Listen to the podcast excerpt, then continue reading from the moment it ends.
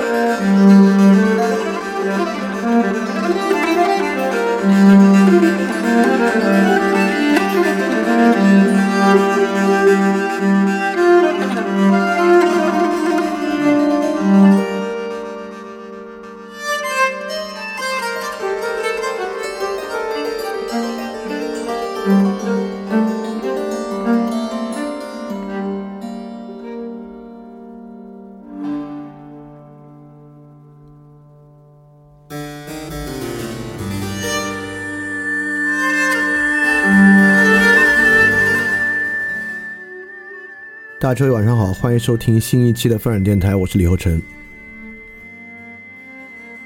呃，最近有点抱歉啊，因为要完成那个桌游的原因，所以说最近风染电台的更新频率有点慢，尤其是 special 和问答，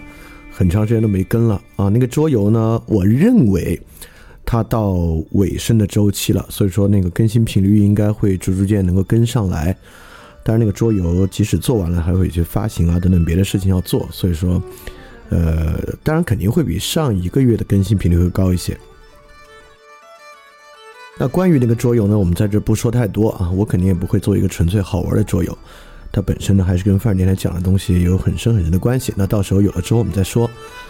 那么回头来说一说这个年度专题啊，这个年度专题呢，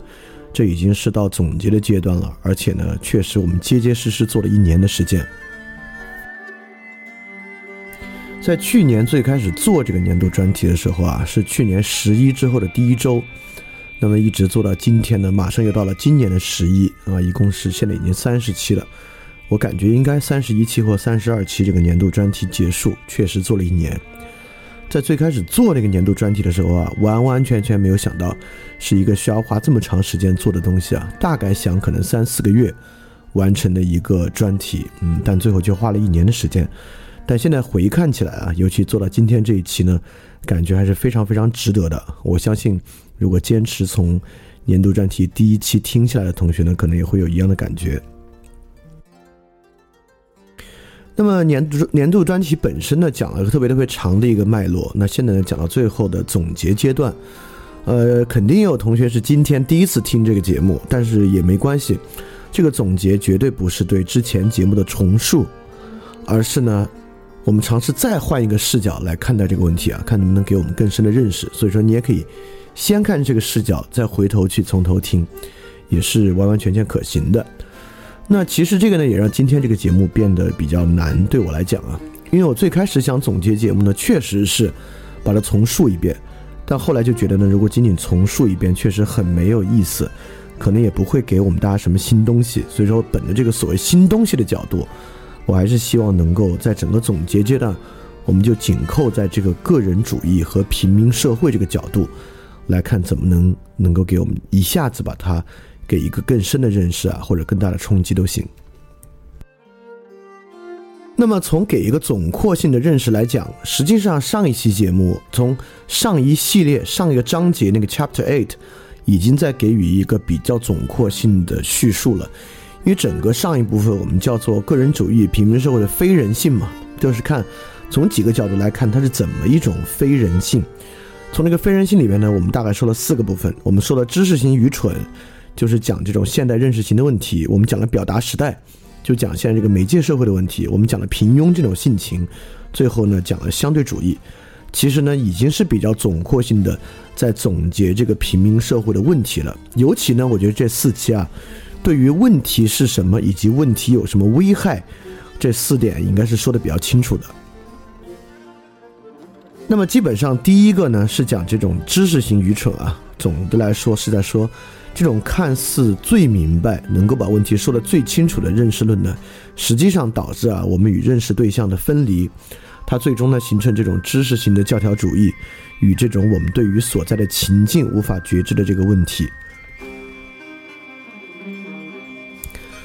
那么表达时代呢，我们大概说啊，就是看似个体在以个体的方式言说，但实际上呢，个体仅仅是一个符号交换机这样的问题啊。就是这种基于媒介的间接满足带来这种，我们形成所谓的这种假的或者虚的视觉拟像景观的问题。然后我们也说了平庸性情，看似呢他在维护一种平等啊，实际上是一种很激进的攻击和贬损。他讲的呢是这种个人主义平民社会在失去行动力之后啊，打碎一切的那种冲动。那上次呢我们讲的是这个相对主义啊，看似呢他在维护这种多元的好生活。但实际上，它是对好生活一种根本性的迟钝，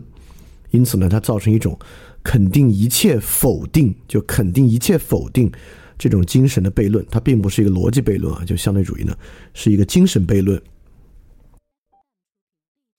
所以上一个章节呢，它也是有一定总结性。总结下来呢，我们是在说啊，这个个人主义和平民社会到底有多荒唐？它这个荒唐本身和荒唐带生的带来的危害。是什么样？我们对这个有一些认识。在这种荒唐里面啊，我们尤其看到的呢是几种矛盾。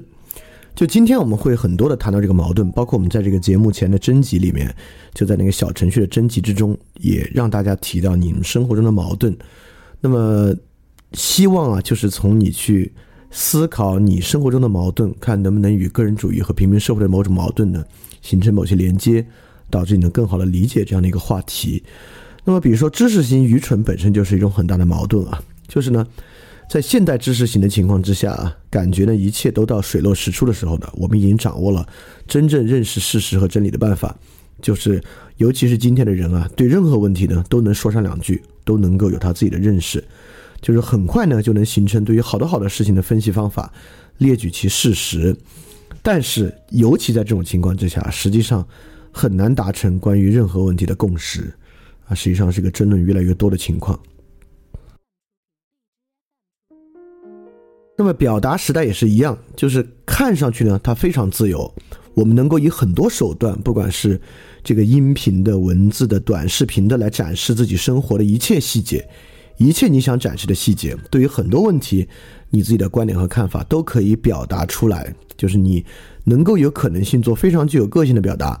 但实际上呢，情况呢确实特别特别的趋同。嗯，网上的东西呢，我们甚至说出啊，人类的本质就是复读机这样的话来表达这种趋同。那平庸也是啊，看上去呢，它是一种与世无争、拥抱平凡之美、很淡泊、很从容的一个观点，但实际上呢，它是对于平凡的捍卫和这种强烈的战斗。对于一切非平凡的东西啊，进行侮辱、打压、破坏，是一种强烈进攻性的网络文化。就网络这种羞辱文化，实际上就与这个有很大的关系。那么最后，相对主义也是啊，看上去呢，一切的个体善，任何形式的个体善，在相对主义之下都有存在的可能，都有在多元文化的情况之下证明你自己合理性的可能。但实际上呢，相对主义带来的是任何个体善探究方式的根本消灭。就任何形式，我们所谓的个体善，实际上都没什么可做的，也不知道该怎么办，仅仅存在语义上通达善的可能性。所以，所有这一切啊，所有这些矛盾本身啊，就带来一种强烈的虚无主义。那虚无主义，在整个专题中其实已经讲过很多很多次了啊。但讲到这儿呢，我还是愿意再来说一说，就虚无主义到底有什么危害？因为在很多人的意识和观念之中，感觉可能虚无主义也只会导致一种个体追求能力的丧失或怎么样。它到底有什么问题？虚无主义会有什么危害吗？虚无主义呢，当然有特别特别巨大的危害，就是，当然今天很多人认为大道虚无啊，这个大道虚无是最近在某一个群里面有一个。有一个听众抨击我的时候，他自己在表述他观点里说的一句话，他认为呢一切表述都没有用，因为大道虚无啊，包括我人类在宇宙中是渺小的啊，等等等等等等一切说法，看上去呢还特别智慧，特别清醒。但虚无有什么问题啊？虚无初看起来和平庸一样，虚无主义呢就是一种消极文化。这个消极文化因为其消极性，反而呢呈现出无害性，但恰恰恰恰远远不是如此。这个利奥施特劳斯在一九四一年发表过一个战时演讲，当然就是二战了。这个演讲呢，他这个演讲的题目叫做《德国虚无主义》啊。施特劳斯是这样讲的。当然啊，我不用念，你也知道德国虚无主义有什么文化。如果正如施特劳斯所说，德国在二战中的很多行为恰恰因为虚无主义，那虚无主义的文化影响，那就是至恶的影响了。我认为那个这个在最近展现的也非常非常明显。在德国虚无主义之中啊，施特劳斯说，事实上，德国虚无主义并非绝对的虚无主义，并不意欲包括自身在内万物的全都毁灭，它只意欲特殊某物的毁灭。这就是现代文明。约西沃可以说，有所限制的虚无主义之所以成为一种几乎绝对的虚无主义，仅仅出于这个理由对现代文明的否定，引导或伴随着那个“不”字，不会是任何清晰的肯定性概念。你看，在这里，施特劳斯也发现这种一种全面否定性的观念，这是我们在上一期相对主义和平庸文化之中都提出和看到的，就是个人主义和平民社会呢，最终会导向一种强烈的否定性文化。今天对这个呢，我们还会说很多。呃，我不知道大家是不是记得之前在一个群里面，嗯，有两个人后来被踢了，他们两个呢，我们当时总结，这是两位工业党。在那个工业党啊，实际上这就是与他们与大家的分歧所在。因此，虚无主义确实不呈现为对于一切东西的否定，甚至呢，虚无主义并不异于他自己的灭亡。虚无主义确实，诚如施特劳斯所说，意喻着现代文明的灭亡。因此，在那天群里的那两位工业党，当然有一位今天重新加入群众啊，就是那两位所谓啊，我们称他为工业党，并不代表任何的蔑称。但确实，在他们看来啊，除了发展，没有什么东西是重要的，甚至没有什么东西是真实的。实际上呢，这个呢，就是对于现代文明的毁灭。当然，我知道说这句话很奇怪，因为如果你今天随便问一个人啊，什么叫现代文明，很可能他的回答是啊，现代文明就是集约型大城市、工业、科技、金融，对吧？如果我们认为啊，现代文明的载体和现代文明的核心就是集约型大都会、工业、科技、金融，那么虚无主义看起来确实并不意味着现代文明的毁灭啊。事实上，虚无主义还意味着现代文明的提升。但恰恰，如果任何人认为现代文明指的就是集约型大都市、科技、工业、金融啊，那恰恰说明现代文明。在这个人的心中呢，已然毁灭了，说明这个人呢，已经进入了这种虚无主义。那么这个东西危害呢，当然非常明显，就是一切东西都可以成为集约型大都市、工业、科技、金融发展的代价。只要能够让集约型大都市、工业、金融、科技发展，我们就认为最后一定会有好的事情发生。在过程之中，一切代价都是可以被接受的。在二战中呢，就会发生犹太大屠杀，甚至原子弹这样的事情。那么这就是虚无主义的问题啊！当然，如果我们要讲虚无主义有什么危害啊，可以写一本书，甚至写一套书来讲的可能。呃，未来也是，也不是不会有用更长的篇幅来讲虚无主义的这个动机。但是，这确实不是我们今天主要要讲的。但是呢，对于整个年度专题的总结，确实需要落到虚无主义，再重新来提一提。因为我觉得如果不提的话，可能真的很多人不认为虚无主义是一个有极大危害的东西，只会认为虚无主义看起来就是一个比较消极的文化而已。但实际上呢，诚如施特劳斯所言，虚无主义呢基本上会导致一种对于现代文明毁灭的欲望。它确实不导致对他自己的毁灭，但是会导致对于现代文明毁灭的欲望。这种对现代文明毁灭的欲望，对于 humanity 以及一切价值来讲，是一个特别特别巨大的危机啊！我相信这个啊，在现在讲呢，也不是一个特别难理解的东西。好，那我们正式进入 Chapter Nine 年度专题的总结。这是年度专题总结的上，我们讲的是年度专题的问题意识。这个问题意识呢，恰恰与刚才说的东西相连。因为刚才我们说啊，虚无主义会导致巨大的危机，这个危机呢是对现代文明毁灭的欲望。我猜很多人听到这儿啊，已经快丧失对这期节目的兴趣了。原因就是因为，你一口气说一个这么大的危机啊，跟我有啥关系啊？最好最后年度专题的总结阐述的危机是个体心理的危机。我们说一种小危机，这个小危机呢，只要个体认识改变了，想法改变了。危机呢就可以迎刃而解，就像所有网络心灵鸡汤所承诺的那样。但如果我提危机啊，是虚无主义本身有对现代文明的否定，我作为一个个人听这个节目又有什么用呢？我又能做什么呢？会产生这样的问题。当然，整个年度专题包括要新做的那个桌游，事实上呢，就是将个人忧虑与社会公共问题产生连接的一个尝试。那同样。整个年度专题总结、年度关专题的问题意识，就是要将刚才如此巨大的一个虚无主义的最大危机是对现代文明毁灭的欲望，与一个个体的心灵产生某种连接，要做这个的连通。因此呢，我们可以不必害怕对于大问题啊进行面对和思考的能力，这是一个很重要的东西啊。所以说，我们来进行年度专题总结之上。来讲讲年度专题的问题意识，也就是说，我们透过回答这个问题来看我们的认识可不可以加深，就是为什么要做这个年度专题。这期的整个前半段呢，听了会让人有点沮丧，会听到有点万念俱灰的感觉。我自己做的准备过程也是一样，在准备过程之中呢，这确实是让我特别特别难受的一期。但是我可以给大家保证，那听到这一期的最后会好很多的，因为这期最后确实我觉得。还是给出了一个与个体生活相当大联系的部分，而且在这个联系之中呢，啊，包含着很多很多的可能性和很多很多乐观的要素，会让它好很多。那我们就正式开始。那为什么会讲这个个人主义和平民社会？实际上呢，在我已经忘了是之前的哪期节目，我已经提到要讲这么一个玩意儿了。当时说，为了讲这个东西，要做很多其他的准备。实际上是从求知崩坏那期之后，已经开始对于个人主义和平民社会的准备了。为了准备这个专题啊，我们还讲了基本上有有有有一年之久。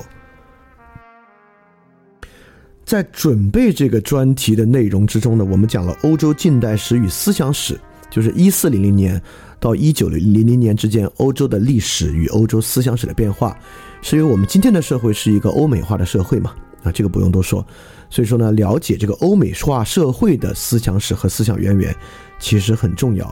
所以基本上这个东西呢，我们准备的是欧现代政治的形成与现代观念形成过程有什么样的关系啊？对这个做了一个梳理。那么第二个呢，我们讲了一个系列，就是复杂性。复杂性呢，我们其实是想解决现代认识论的极端形式到今天是什么样的。当然，这个呢是比较学理化的两期。之后呢，我们讲了行为经济学。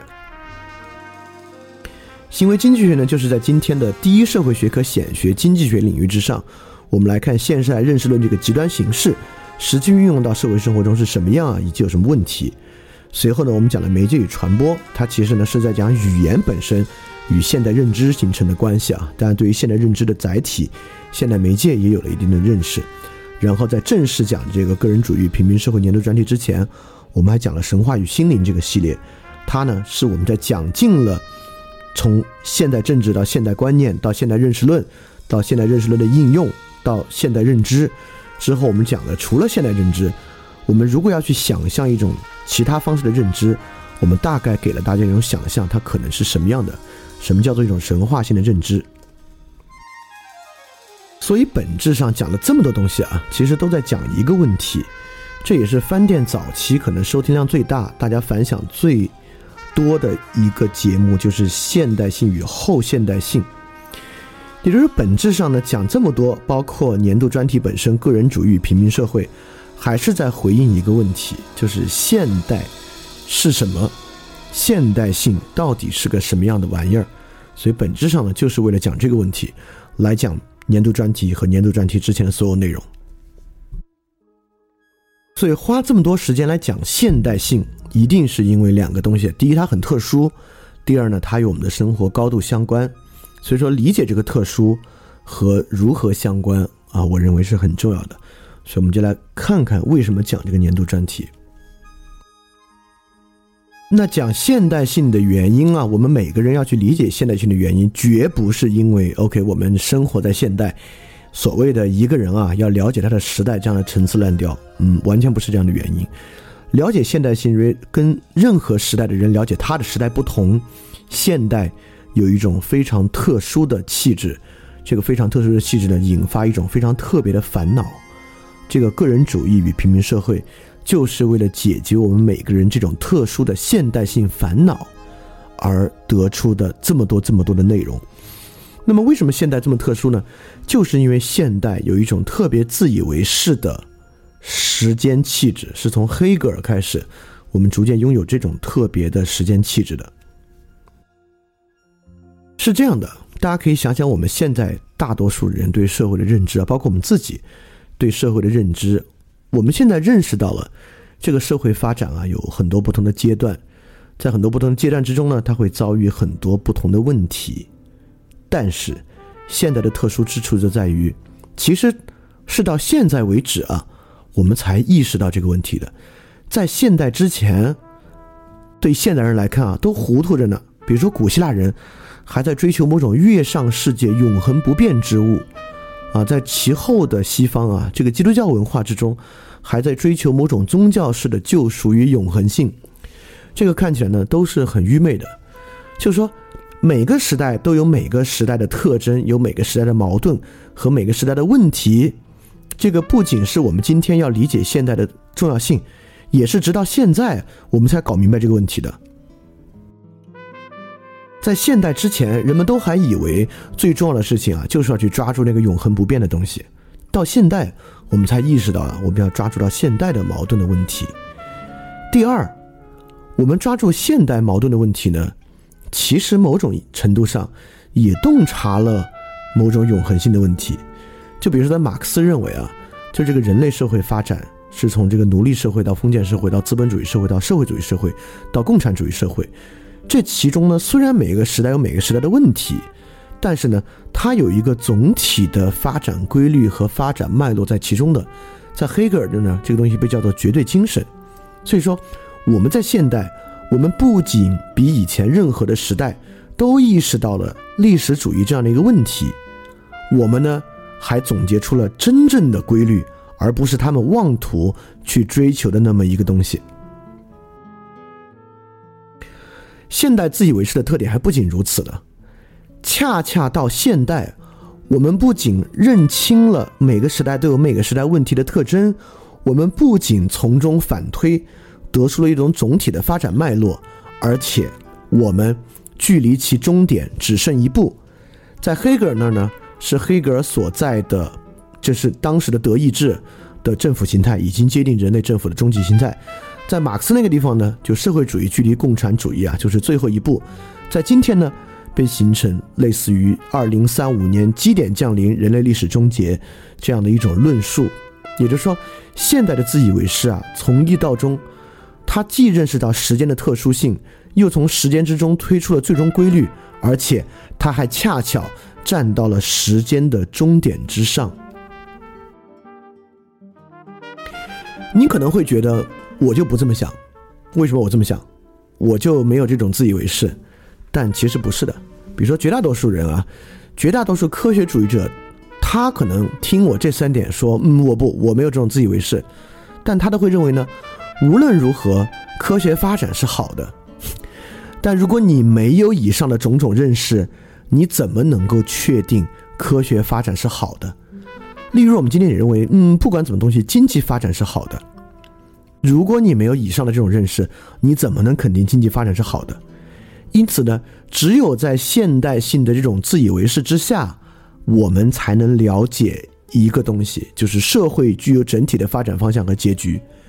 如果任何人认为社会有整体的发展方向和结局，某种程度上呢，他都在使用这种现代性的特征来看待这个社会。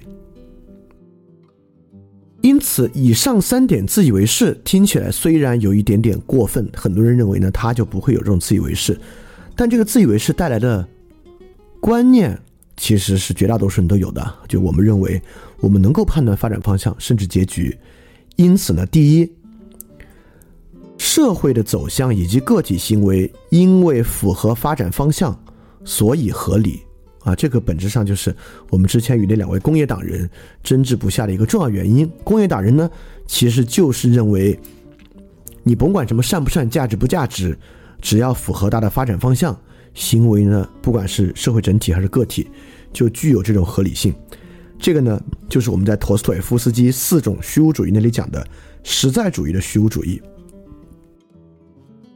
当然呢，也有很多人秉持的结局啊，就是因为结局将近，所以什么都无所谓了。就是比如说，二零三五年，反正机器最终都要代替我们所有人的工作，所以现在认真工作或者认真做事还有什么意义呢？然后啊，我们看起来人类就要走向毁灭，所以毁灭之前认真去拯救它，反正拯救也拯救不了，去做这些事儿有什么意义呢？这也是某种结局将近论。这个情况之下呢，是那四种虚无主义的生机主义的虚无主义。当然呢，在施特劳斯那个地方，不管是实在主义的虚无主义，还是生机主义的虚无主义，其实都指向对于现代文明的毁灭主义。也就是说，在符合发展方向的人来看啊，现代文明所有的这些所谓的文明和价值并不值得留恋。只要我们把握住它的发展方向，有更好的技术，有更好的生产，有更好的经济，现代文明之中所有东西啊都不是问题，是可以毁灭的。当然啊，生机主义的虚无主义认为啊，反正一切都要走向毁灭，保存现代文明呢也没有什么意思，我们也可以积极的去毁灭它。所以现代性确实因为词典非常特殊，在人类历史的其他时候呢，我们并没有因为这样的自以为是。而产生出这样的对于当代和历史的看法，并没有产生出这样的虚无主义和这样的毁灭主义。所以说呢，现代性在这个角度上是非常特别的。当然，现代性还有一个特别之处：如果在现代环境之中，每个人都这么想，我们都认为我们已经找到了发展方向，或者是我们看到了结局，而秉持某种虚无主义和毁灭主义，其实也没什么烦恼的了，就这么这么这么活不就完了吗？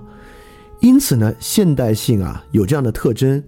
这个特征其实是与另外一个问题结合，变成一种真正的烦恼的。这个呢，就是现代性这种烦恼啊，在翻转电台的卖力之中意味着什么？就是意味着听翻转电台，并且从中得到一些共鸣和启发的人，这个东西对他来讲意味着什么？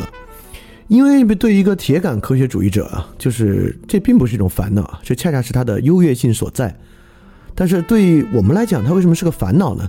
正是因为，其实对我们来讲啊，是并不认可这样的判断，但是呢，这样的判断对于我们的判断形成困扰了。也就是说，我们对于到底什么是可遇的，什么是好生活，因为这样现代性的自以为是，形成了这种困扰的烦恼。就说的更简单一点啊，就如果一个明白就是要赚钱，就赚钱是好方向，除了赚钱其他那不用考虑的人呢，他肯定不来听这个年度专题，或者认为呢，纯粹享乐主义也不必听这个年度专题，他可以直接进入某种技术学习就完了。所以说，听富尔电台持续听这个年度专题的人，实际上有一种烦恼，这个烦恼啊，就是非功利主义、非享乐主义的欲求在今天怎么办的烦恼。正是因为，不管是功利主义还是享乐主义的欲求啊，在今天呢，都可以转化成实际的社会实在物，不管是钱、财富、消费，或转化为某种社会景观，或者或社会现象。但是，我们这些还享有一些非功利主义和非享乐主义诉求的人，我们的追求没法直接转换成社会现象和社会景观。因此，对于翻转电台而言，我们对现代性的理解呢，实际是要在现代性的情况之下，这种非虚无主义的追求、寻求理解和出路这样一个问题。而年度专题呢，也是为了这个来做。因此，听节目的人呢，不是那种可以全心全意拥抱虚无主义的人。哈，当然也有少数啊，就是他们总是听得非常认真，然后开始肆意攻击这个节目，来寻找一点安慰。那么，对于理解这个问题，首先我们要理解到的是，非虚无主义追求与虚无主义追求之争，并不是现代的专利，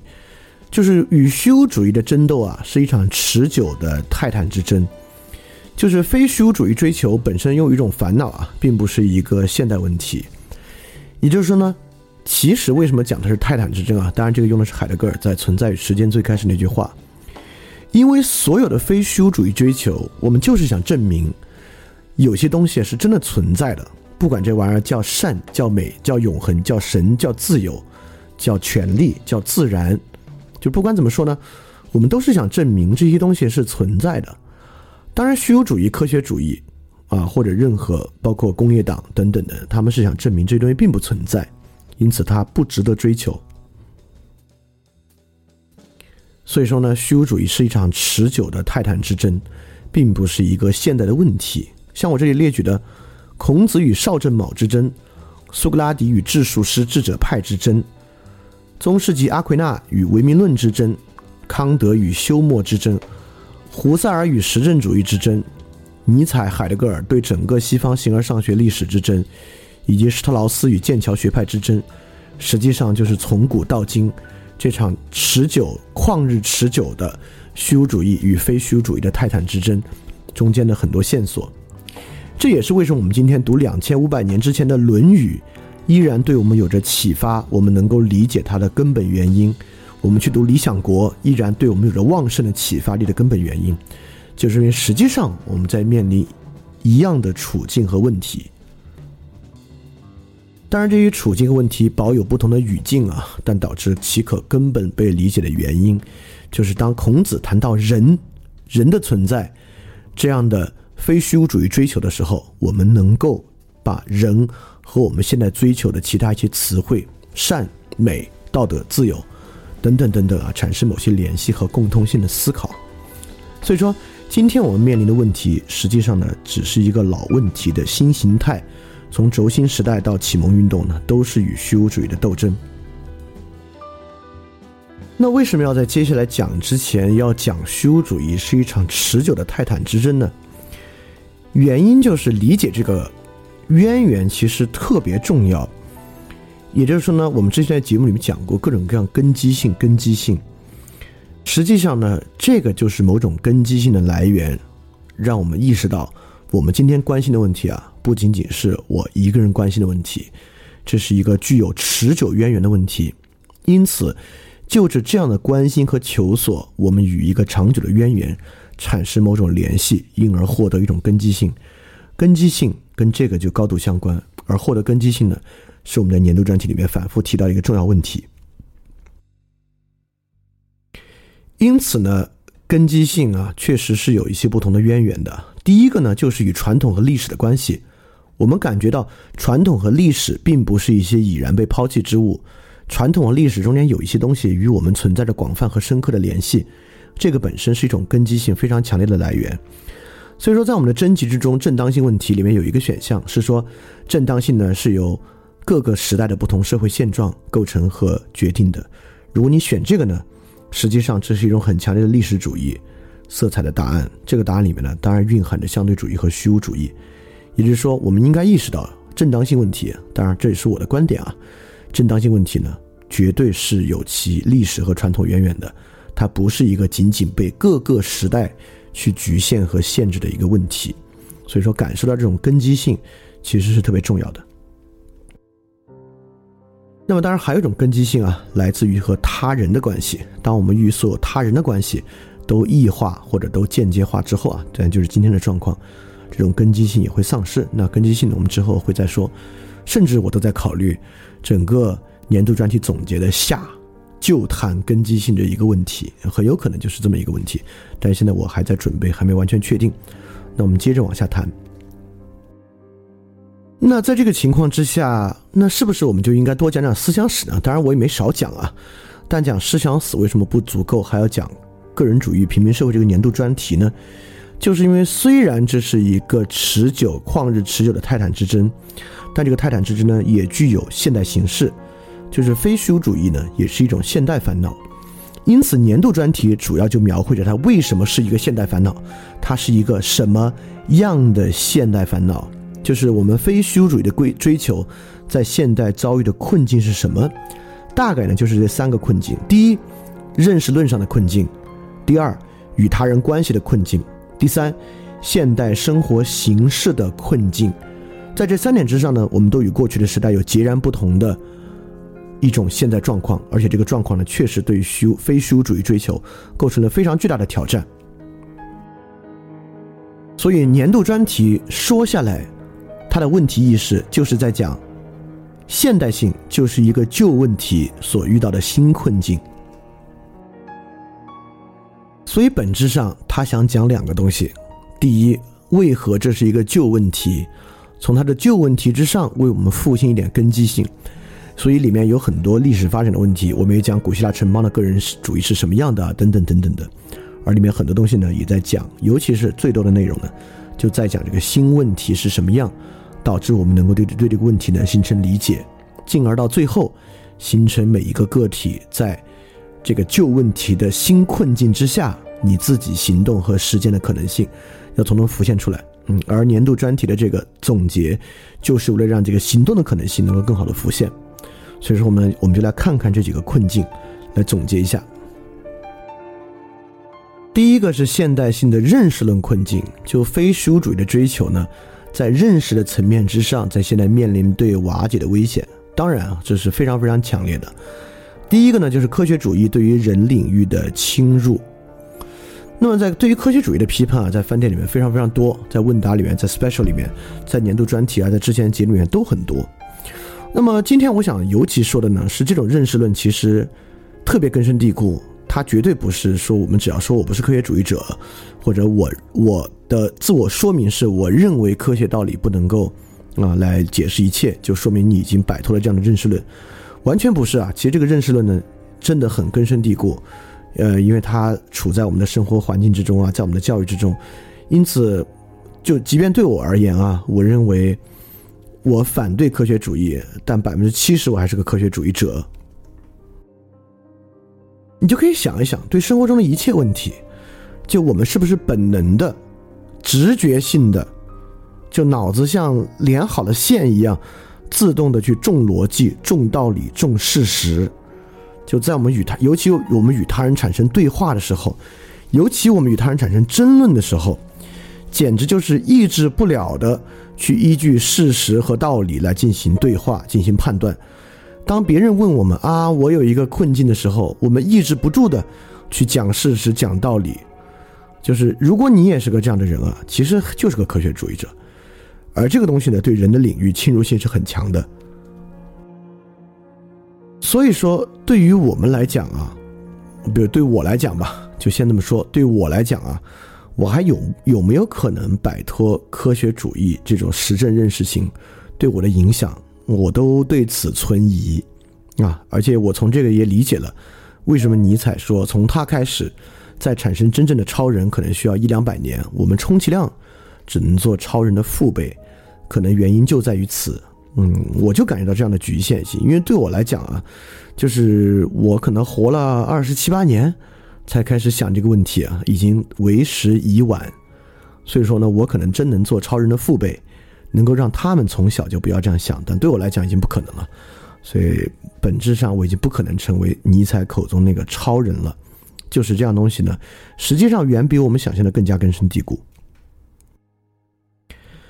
那么第二个现代认识论呢，就是相对主义。相对主义瓦解的呢，是对话与共识探求的锯齿。就像刚才我说到我自己，我都忍不住要加一句啊，这就是我的一个观点啊，从我角度来讲啊。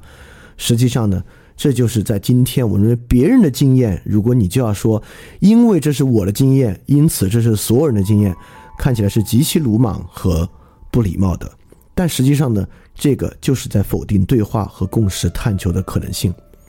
所以说，价值问题啊，遇到事实问题抛弃的时候，我们可能就会说，每个人是不是被现代认识论困扰啊，是一个伪命题我们经常会在各种地方遇到人说啊，这是一个伪命题啊。其实当他说这是一个伪命题的时候呢，实际上呢，他是在拒绝对话，他是以相对主义的方式拒绝对话和共识。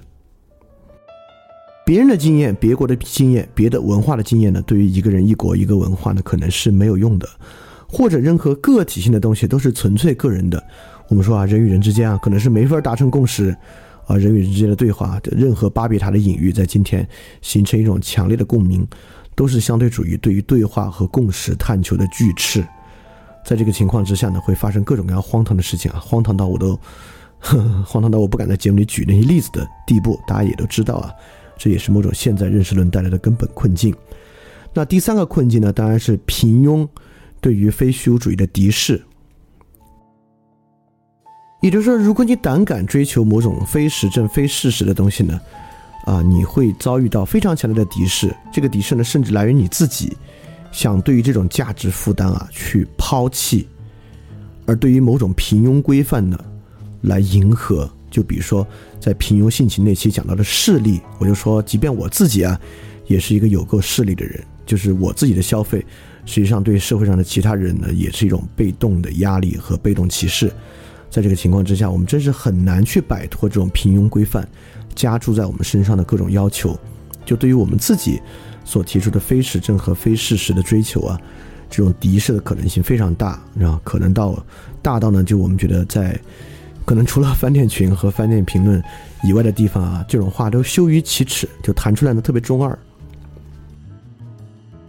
所以说啊，当然这里面有很多根深蒂固的问题，比如说心物二元论啊，身心二元论的问题呢，是现代认识论困境一个特别重要的从笛卡尔传下来的这么一个问题形式。就比如说对于正当性和尊严的问题呢。啊，在身心二元论的情况之下就很难探讨。然后我们会很明显的发现，在我们征集之中提到的正当性问题，或我们在征集之中提到的尊严问题，尊严问题呢，其实既非一个纯粹生理感受，也非一个纯粹心理现象。尊严呢，绝对是一个身心一体的东西啊。但是对于今天的人，就是我们从很早讲到海德格尔那里说主客一体那个问题，又一直困扰着我们，困扰到今天呢，其实这个问题，连我。也没有给出特别好能够让大家忽然改变的答案，就是我们如何抛弃身心二元、主客二元的论述，来形成某种主客一体的论述，这真的是非常困难。这个可能只能在我们的后代身上去完成了。所以说，因为我们意识到身心二元是有问题的，认识论困境不仅仅是一个认识的困境，所以说我们在这里虽然我们没法完全摆脱它。但是我们能够明白，认识论困境不仅仅影响我们的认识，它明显着影响着我们的软，影响着我们的精神。这种认识论困境明显会导致一种软弱的精神气质。这就是之前我们平庸那期节目的名字，叫做“平庸这种性情”，而非平庸这种认识。所以，现代认识论不仅仅是我们看待世界的方法论。同时呢，也形成我们的某种性情和精神，而且它肯定是一种软弱的性情和精神。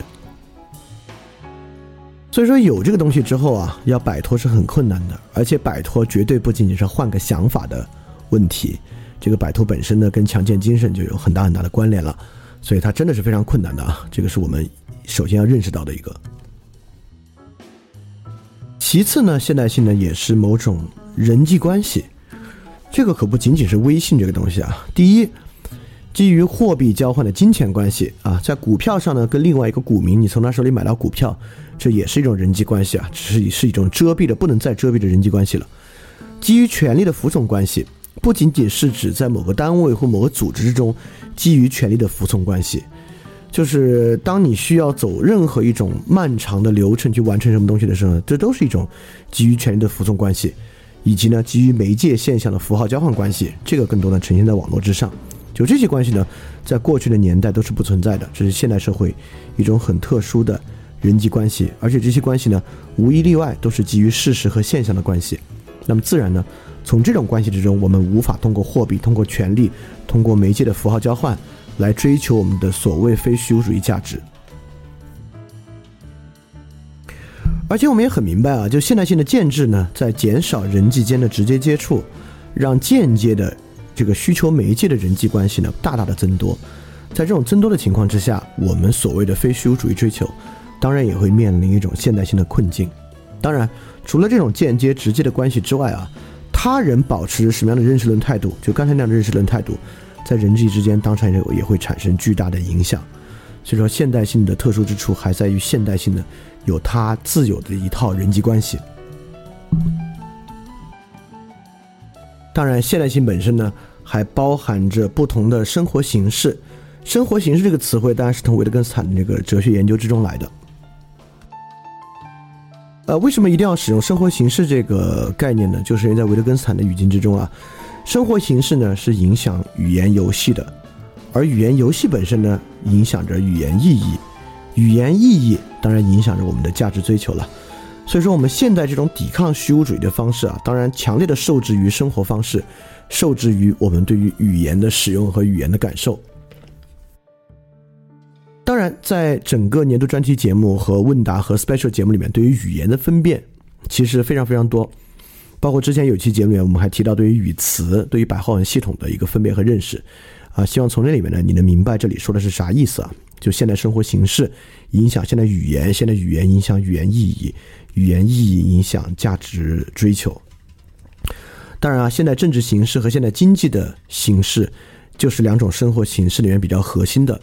这个这个生活形式呢，在我们之前其实有讲啊，就政治形式呢，大概是说政治行政化的这种形式。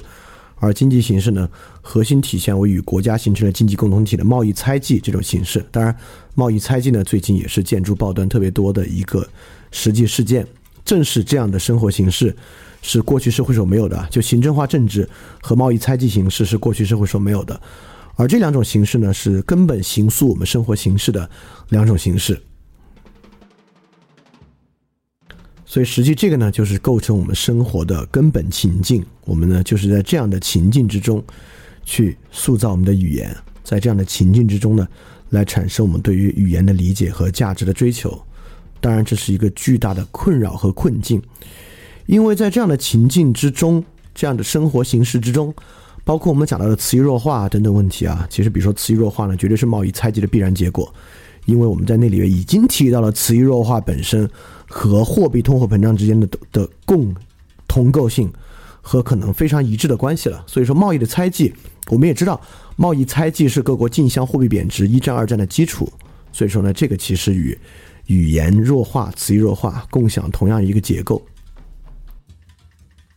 啊，所以说我理解啊，刚才所讲的两个，第一个认识论障碍，第二个人际关系障碍，都是比较容易理解和找到例子去想象的。但是现代生活形式如何影响语言，最终如何影响价值追求呢？是一个在想象上比较难以想象的问题。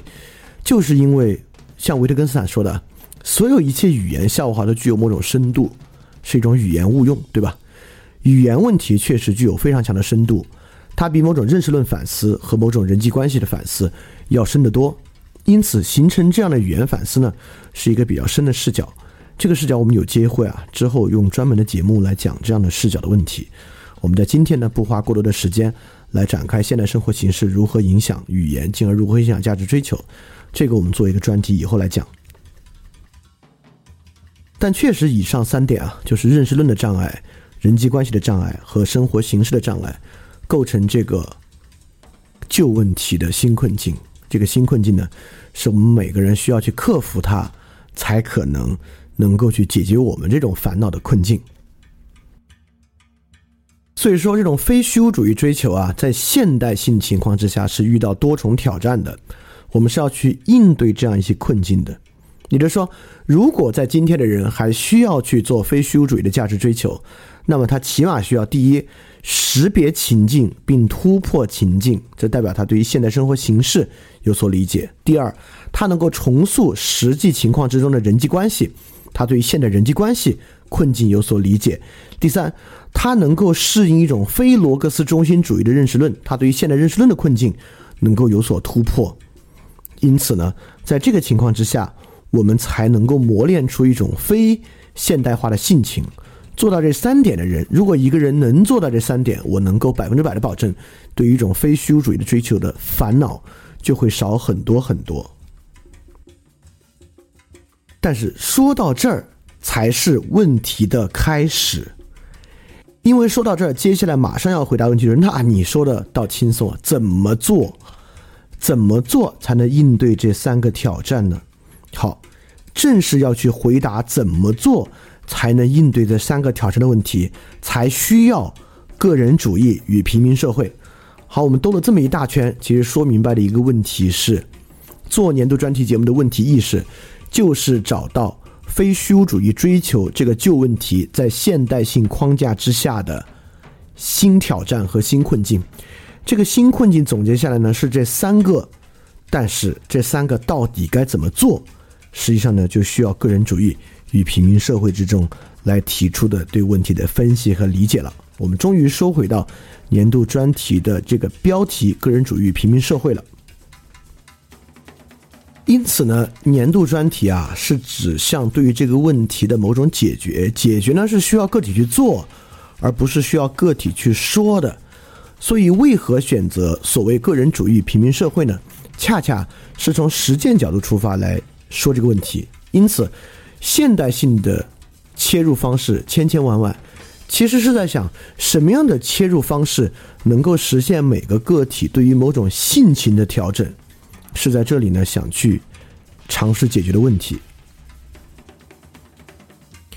对于现代性的分析啊，其实非常多。嗯，比如说尼采整个呢是对现代性的一套分析，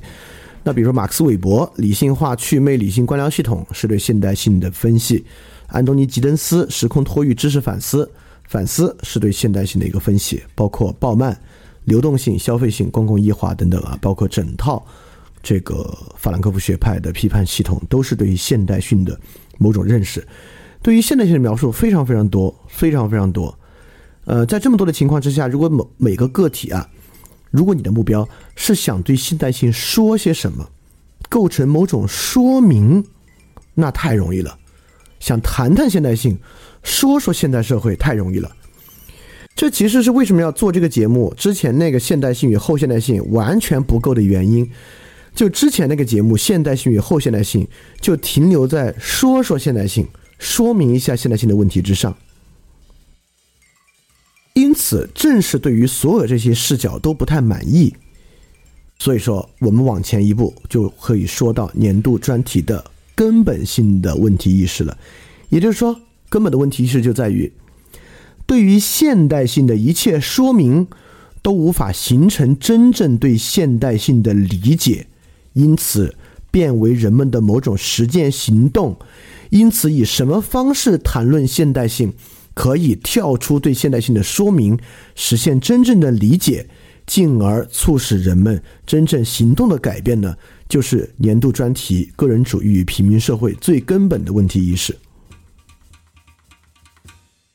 而这里面反复说到两组概念：说明和理解啊。这个你要去听上一期的节目，我们在里面就是讲的比较多。这个说明和理解这个概念，大家维特根斯坦节目里面也说到一个问题。所以说，怎么能够把这个还原为个体实践的视角呢？他要去避免的是现代性的碎片化的问题。之所以现代性本身有这么多这么多的切入方式，就是因为现代性这个玩意儿，它跟古典还不一样。比如说，我们谈到古典时代，尤其是从希腊到罗马的古典时代啊，你不用找这么多视角，其中有一个最根本的视角，你读苏格拉底、读柏拉图、读亚里士多德、读西塞罗、读奥勒留，都在谈这个视角。这个视角是啥？那就是美德。所以，如果要去理解古希腊和古罗马，当然他们对美德的阐释各有不同，但。本质上，他在谈 virtue 这个问题，但现代性就不是。就现代性是个特别碎片化的东西。就现代性的生活形式啊，是一个没有类似于古典主古典时代美德这么一个主线的，它是一个无主线的生活形式。但正因为此，可能就是我们彷徨的来源啊。施特劳斯在描述现代性的时候说过一句话：现代社会啊，就是他是在在讲现代性浪潮的时候说，这是一种最大的自由。和最大的无能为力，当然这话挺有启发性的，但我们以今天的时代来看啊，施特劳斯可能还有一个问题没看清楚呢，就是现代性里面是不是蕴含了最大的自由啊？或者说，现代性最大的自由只是现代性早期的一个暂时现象？当现代性进入其成熟期的时候，是否还有最大的自由，甚至都是一个值得去怀疑的问题。因此，即便不是这些关于现代性的宏观视角，就现代性的微观视角，甚至呢都是非实践性的，或者它的实践呢是非现实主义的。就比如说福柯，其实就是以个体性的视角来谈现代性的，尤其是《性史》这一本书，对吧？福柯呢，就是从现代性的主体如何做自我构建的视角来谈现代性的，所以说他的理论呢，受到了很多很多人的追捧。那么在福柯的理论之下呢，现代性的实践是怎么实践呢？当然也有其纲领，是一种反理性的、反权力的、很激情的，甚至疯狂的、离经叛道的生活形式，类似于福柯其本人和巴塔耶所追求的那种生活形式。但我必须说。那种生活形式完全具有理论上的可行性，但确实不具有现实主义意义。因此，能够将现代性还原为一种现实主义实践的方法，是挺困难的。什么方法、什么视角能够实现这个呢？就是根本的问题意识。因此，对我来讲啊，如果真正有一个方法能够回应这个问题意识，那么，对于现代性的分析呢，就不能是概念分析，而需要是生活形式的分析。所以说呢，就找到了个人主义与平民社会。因为个人主义和平民社会啊，它当然是两个概念，但这两个概念背后并不是一个学术理念的概念，